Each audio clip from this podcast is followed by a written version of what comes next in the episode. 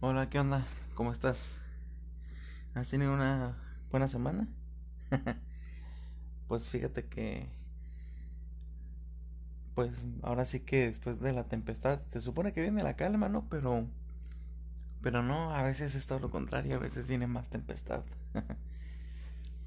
Eh, en la ocasión anterior en la que platicamos, supieron que tuve una semana muy ajetreada en el trabajo.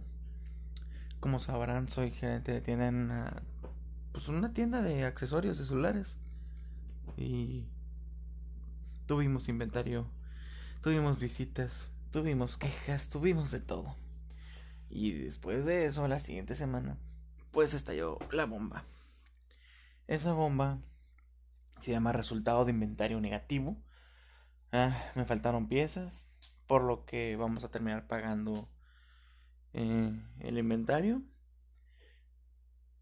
Nos, nos reportaron, según por cierto falta de gestión con los clientes, este, este ejecutivo pesado que vino a supervisar el tema y pues tuve una discusión con mi jefe directo. Bueno, no discusión, una plática donde me resaltó todas mis áreas de oportunidad, pero estallé, estallé porque no había platicado con nadie sobre mi molestia en, en esta empresa. En un más de un año que yo llevo aquí, no, nunca me había sentido tan, tan estresado y curioso porque pues estos días que estoy estresado, diario era mi otro trabajo en el aeropuerto, era diario me la vivía estresado y no sé por qué ahorita me afecta tanto. todos los días, cuando yo trabajaba en el aeropuerto, trabajaba por un crecimiento y siempre daba el 100%, daba siempre ese extra para poder quedar bien con la supervisora, quedar bien con la compañía, para que el día de mañana, pues nos tocara ese glorioso ascenso, ¿no? Pero, em, desgraciadamente, pues no sé, como que me, entré en una zona de confort, estaba demasiado cómodo, porque ahora mi trabajo actual, con tan poco que me estresa, exploto, o sea, siento que no lo soporto, y no, no sé por qué, o sea, cuando antes soportaba mucho más, no sé si a veces les pasa, pero, pero a veces creo que bajamos la guardia. O tal vez lejos de hacerme más fuerte, solamente me desgastó mi trabajo anterior, no lo sé. Estaba más joven. Tampoco creo que sea tan viejo, pues tengo 25 años. Yo creo que no debo de perder la chispa, de perder el enfoque. Ser yo mismo. He sido una persona bastante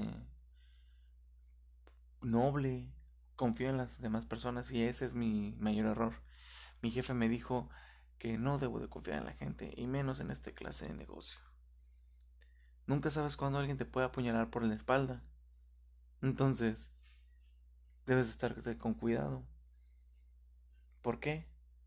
Porque a veces de frente son muy compas, caras bonitas y por detrás te tienen un puñal para clavártelo por la espalda.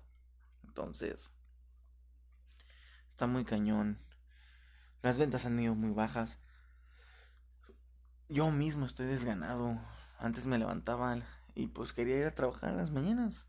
Me gustaba mi trabajo, me gusta mi trabajo, pero ahora siento que cada vez que voy a ir a algo nuevo va a suceder algún algún otro otro percance, alguna otra incidencia, algo que reclamarme y bueno, no sé si les ha pasado, pero Em, hay veces en las que en un trabajo pues como que se fijan más en las cosas malas en lugar de las buenas. Cuando haces alguien, algo bueno o cuando cumples tus metas, pues no te dicen nada o te dicen gracias por cumplir con tu trabajo. Pero parece que te están buscando el pero o la piedrita en el arroz para cagarte el palo. Como es, cagarte el palo. Entonces, sí me, me sorprende y me saca un poquito de quicio, ¿no? Entonces, eh, trato de recuperarme un poco de eso. Llego estresado a mi casa. Ya no, o sea, he ido al gimnasio, pero no, no tan constante como yo quisiera. A diferencia de muchas otras personas, Yo no desato mi ira o me desahogo en el gimnasio, corriendo, haciendo ejercicio, no. Yo me desahogo hablando aquí con, con, con el micrófono. Yo me desahogo jugando PlayStation. Yo me desahogo, no sé, viendo videos de lucha libre o de fútbol. El fútbol es lo que me lo que me inspira y en donde me refugio, además de estar aquí platicando contigo. Entonces, está muy cañón. No sé, no sé. Yo decidí dedicarme a esto, yo decidí ser responsable de una tienda, ser responsable de un equipo de trabajo y debemos asumir las consecuencias de ello y todas las responsabilidades que esto conlleva, ¿no? Entonces, ¿por qué me estoy quejando tanto? No sé, ha, habido muchas, muchas cosas en que pensar. Mi mejor amigo se va definitivamente de la ciudad. Extraña mucho a su mujer. Su mujer está en un pueblo en las afueras de Guadalajara. Y él está aquí trabajando en Tijuana, entonces ya no soporta estar sin ella. Me sorprende porque nunca había estado tan clavado con, con una chava y pues al parecer esto va en serio, ¿no? Cambia su lugar de residencia. De por sí nunca le ha gustado Tijuana. Y qué lástima porque él nació en Tijuana. Yo no sé qué es lo que esperan muchas personas de la tía Juana. No sé qué es lo que esperan de esta ciudad. ¿Qué esperan? ¿Que sea una ciudad de México? ¿Que sea una ciudad 100% desarrollada? ¿Que sea una ciudad de primer mundo cuando ni siquiera el país es de primer mundo? Escucho a mi subgerente que es de la Ciudad de México y escucho decir que, no, que este es un pueblo, que esto es un rancho, que no le gusta, que se quiere regresar. Pues regrésate. Eh, y ni se diga a la gente que viene de otras partes, eh, no todas, claro que sí, no vamos a generalizar, pero he escuchado gente de Honduras, he escuchado gente de Sinaloa, gente de Morelia, gente de la Ciudad de México, entonces siempre le ven un pero a la ciudad. Yo sé que siempre se extraña el lugar, ¿no? Pero pues ahora su nuevo hogar es Tijuana. Déjenme decirles que ahora la ciudad que los acoge es Tijuana, la ciudad que les da trabajo es Tijuana, la ciudad en donde ustedes decidieron estar es Tijuana. Entonces, pues hay que pasar pues de una forma más amena, un poquito más soportable, o sea, si no si no te gusta estar aquí, pues ¿qué haces aquí? Que por las oportunidades, laborales, ah, trabajo hay en todas partes, siempre y cuando lo busques, siempre y cuando estés capacitado. Y si vienes por trabajo, por necesidad, por dinero, si te deportaron, entonces sal adelante. De nada sirve que nos estemos quejando si no vamos a estar felices, de que si nos vamos a terminar quedando, entonces hay que dejar de quejarnos, dejar de llorar y ponernos a hacer. Y esto yo se lo dije a mi mejor amigo, o sea, ¿sabes qué? Si te vienes para acá, es porque le vas a talonear. Si, le vienes, si te vienes para acá, es porque ya vas a seguir adelante. O sea, y ahorita pues no ha, no ha juntado la cantidad de dinero que quiere. Y... Pero sigue diciendo que no le gusta Tijuana. Lástima. Si no les gusta Tijuana, a la gente que, que nació aquí, ¿cómo quieren que les guste Tijuana a la gente que no es de aquí? O sea, Tijuana no es la peor ciudad del mundo. Tijuana es una ciudad hermosa, a su modo. Tijuana es puro cerro, sí. ¿Por qué? Porque siempre en nuestra historia, en este país, todo se ha centralizado. La civilización empezó en la Ciudad de México y poco a poco se fue desarrollando y se extendió sobre el territorio. Pero aquí no empezó el ayuntamiento, Aquí no empezó la Cámara de Diputados.